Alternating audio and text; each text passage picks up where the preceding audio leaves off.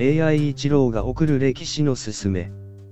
今回はその第34回。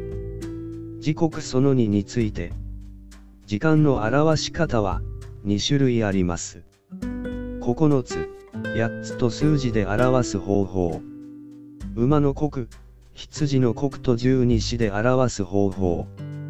一刻をさらに4つに分けて、牛1つ、牛2つ、と表すこともあります。一刻を争う。一刻の猶予もならない。おやつ。草木も眠る牛蜜時。昔の時刻の表現が、今も残っていますね。